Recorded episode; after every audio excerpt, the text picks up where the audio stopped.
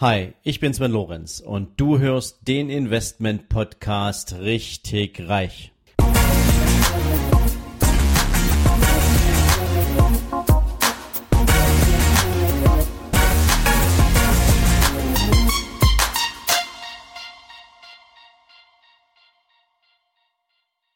Hallo und herzlich willkommen zu einer neuen Folge von deinem Investment Podcast richtig reich. Heute nehme ich mir mal ein Thema vor, das habe ich schon ein paar Mal von euch als Fragestellung bekommen. Ähm, es ist nur nicht so aufregend, wie die meisten denken, aber gern bringe ich heute auch mal ein bisschen Licht ins Dunkel. Die Frage war häufig, hey Sven, welche Aussagekraft hat jetzt eigentlich ein Index? Und was ist ein Index überhaupt? Ja, also wir räumen mal damit auf, es ist nicht der Index damit gemeint, zumindest nicht im Wertpapiermarkt, auf den irgendwelche Titel kommen, Videos oder sonst irgendwas, weil sie nicht verkauft werden dürfen, ein Index ist praktisch ein Korb. Ein Korb, in dem sich verschiedenste Aktien befinden, auf die man in aller Regelmäßigkeit täglich einen Blick wirft. Man könnte also auch sagen, dass ein Index nichts anderes ist als ein Ausdruck für die Veränderungen eines Korbes an einem bestimmten Tag, in einem bestimmten Zeitfenster für die darin gelisteten Werte. So, und im Beispiel von Aktienindizes sind es natürlich Aktien. Ja, im DAX sind das zum Beispiel 30 Aktien, die sich in diesem Korb befinden, in diesem deutschen Aktienindex.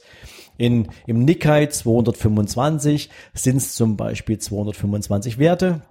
Oder im S&P 500 sind es halt 500 Werte.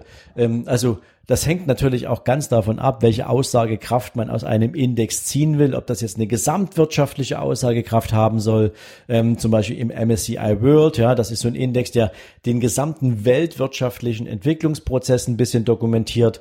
Ähm, Je nachdem, was dieser Index für Aussagekraft haben soll, packt man natürlich die entsprechenden Titel rein.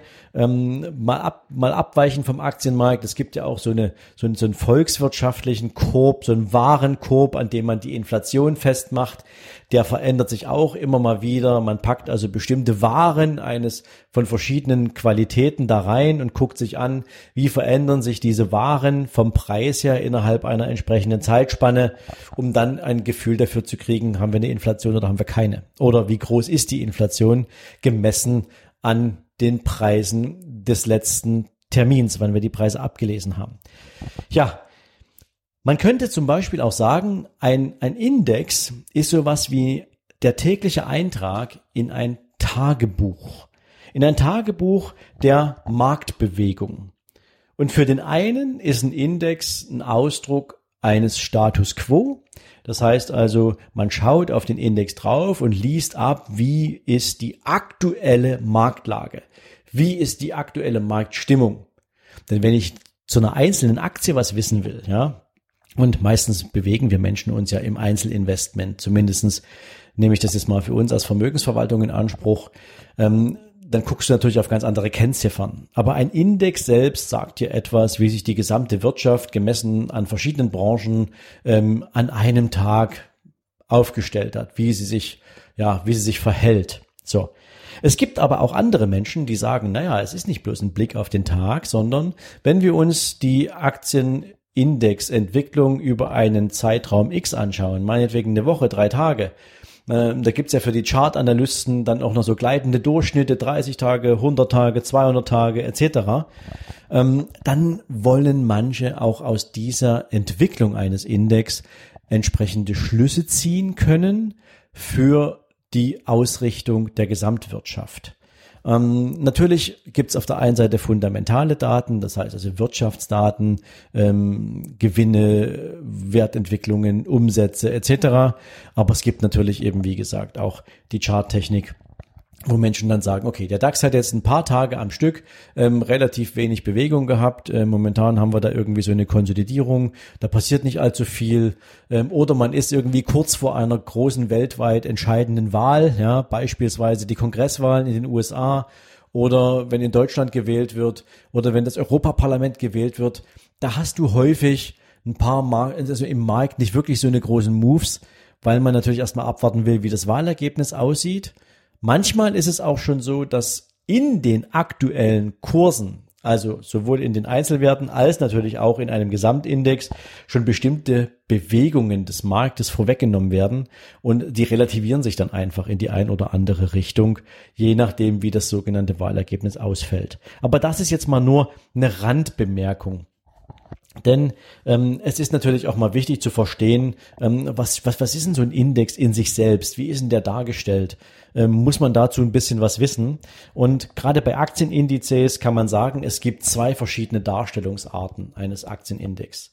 Es gibt einmal die sogenannte, den sogenannten Kursindex oder Preisindex, der bezieht sozusagen die Kurswerte mit ein, ähm, oder nur die Kurswerte ein und berücksichtigt sozusagen keine Sondereffekte oder Dividendenauszahlungen. Ähm, man muss wissen, wenn eine Aktiengesellschaft eine Dividende ausschüttet, dann verlässt sozusagen ein großer Teil des Cashflows, des, des wirtschaftlichen Erfolges des Unternehmens, das Unternehmen selbst. Und es steht dem Aktionär natürlich selbst frei, dieses Vermögen, diese Ausschüttung für sich selbst zu verwerten zu verkonsumieren oder in andere Werte zu reinvestieren, was auch immer.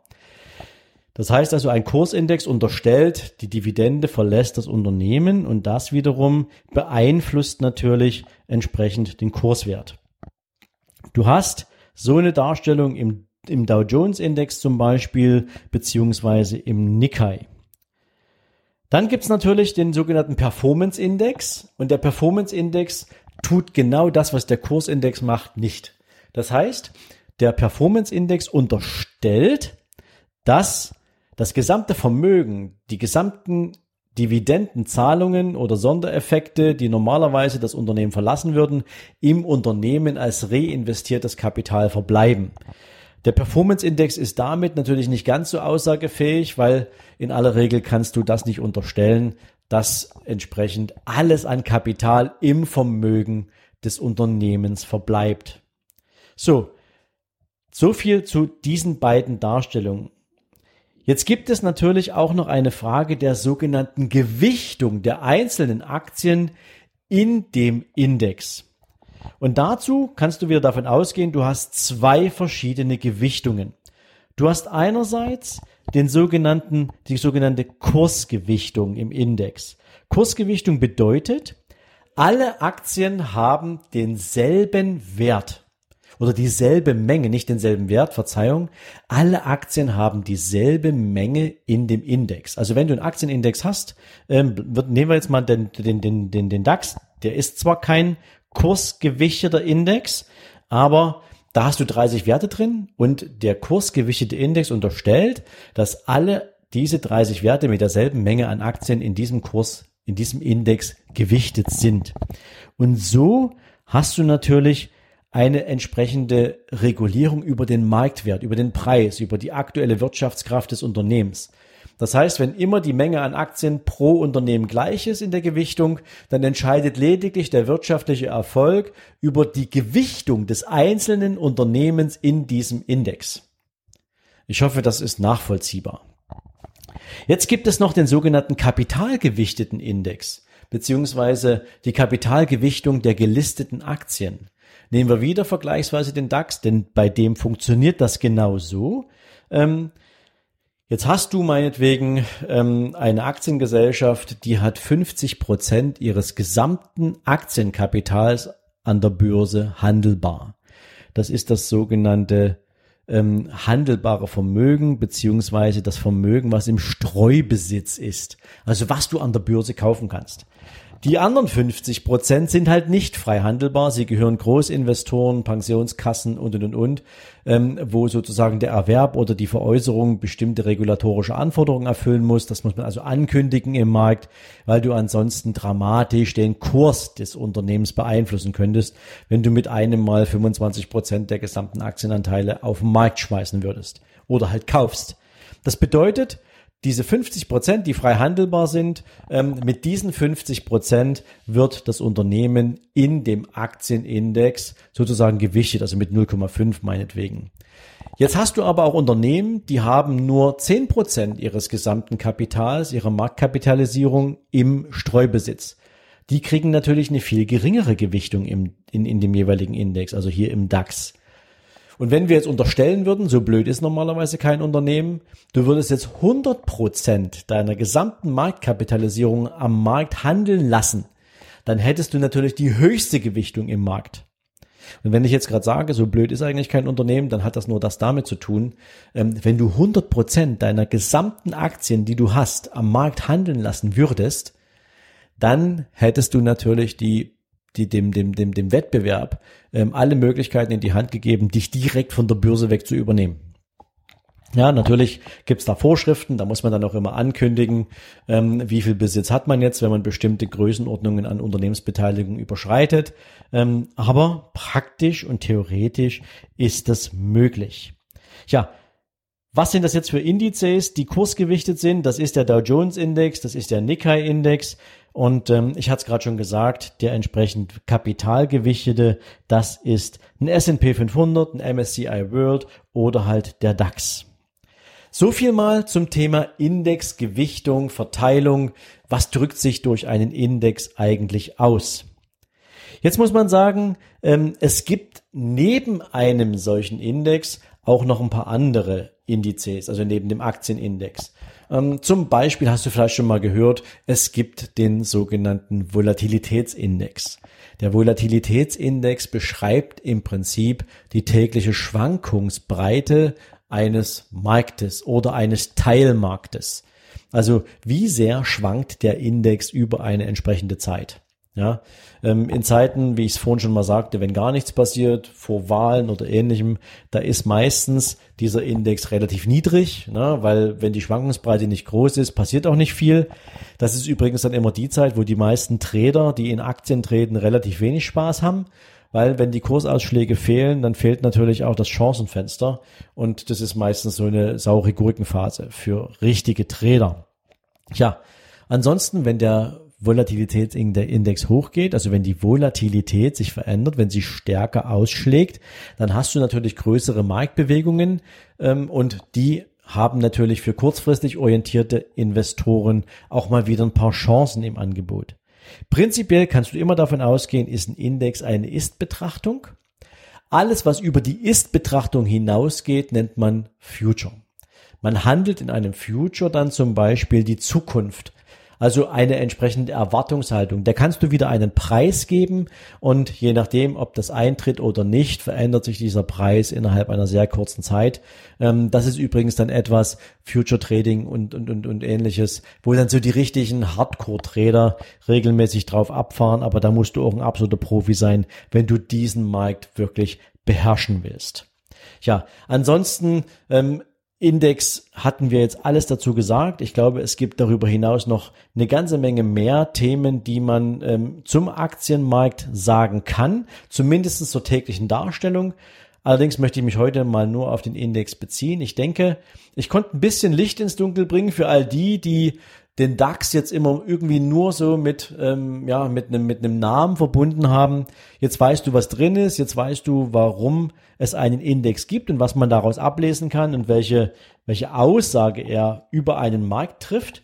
Und lass mich natürlich gern wissen, wenn du mehr Informationen haben willst, schreib mir einfach eine E-Mail oder gib mir auf andere Weise ein Zeichen. Ich wünsche dir jetzt auf jeden Fall einen guten Start in diesen Tag. Hoffe, du bist ein bisschen schlauer als vorher und freue mich, wenn du morgen wieder dabei bist. In diesem Sinne, mach's gut. Ciao, ciao. So, wenn dir diese Folge gefallen hat, dann freue ich mich natürlich, wenn du mir auf iTunes eine Bewertung gibst. Im besten Fall natürlich fünf Sterne und noch besser wäre es, wenn du mir mit einer kleinen Rezension dalässt, wie du meinen Podcast findest, was du dir vielleicht für die Zukunft noch von meinem Podcast wünschst, welche Ideen du hättest, um den Podcast noch besser zu machen. Also rundrum eine kleine Info von dir, die nicht nur mir hilft, den Podcast weiterzuentwickeln, sondern natürlich auch all den anderen, die sich an Bewertungen und Rezensionen orientieren, einen guten Blick dafür gibt, sich diesen Podcast ebenfalls zu abonnieren. Dafür jetzt schon mal ganz, ganz herzlichen Dank an dich und jetzt natürlich dir einen wundervollen Tag. Bis dann, ciao, ciao.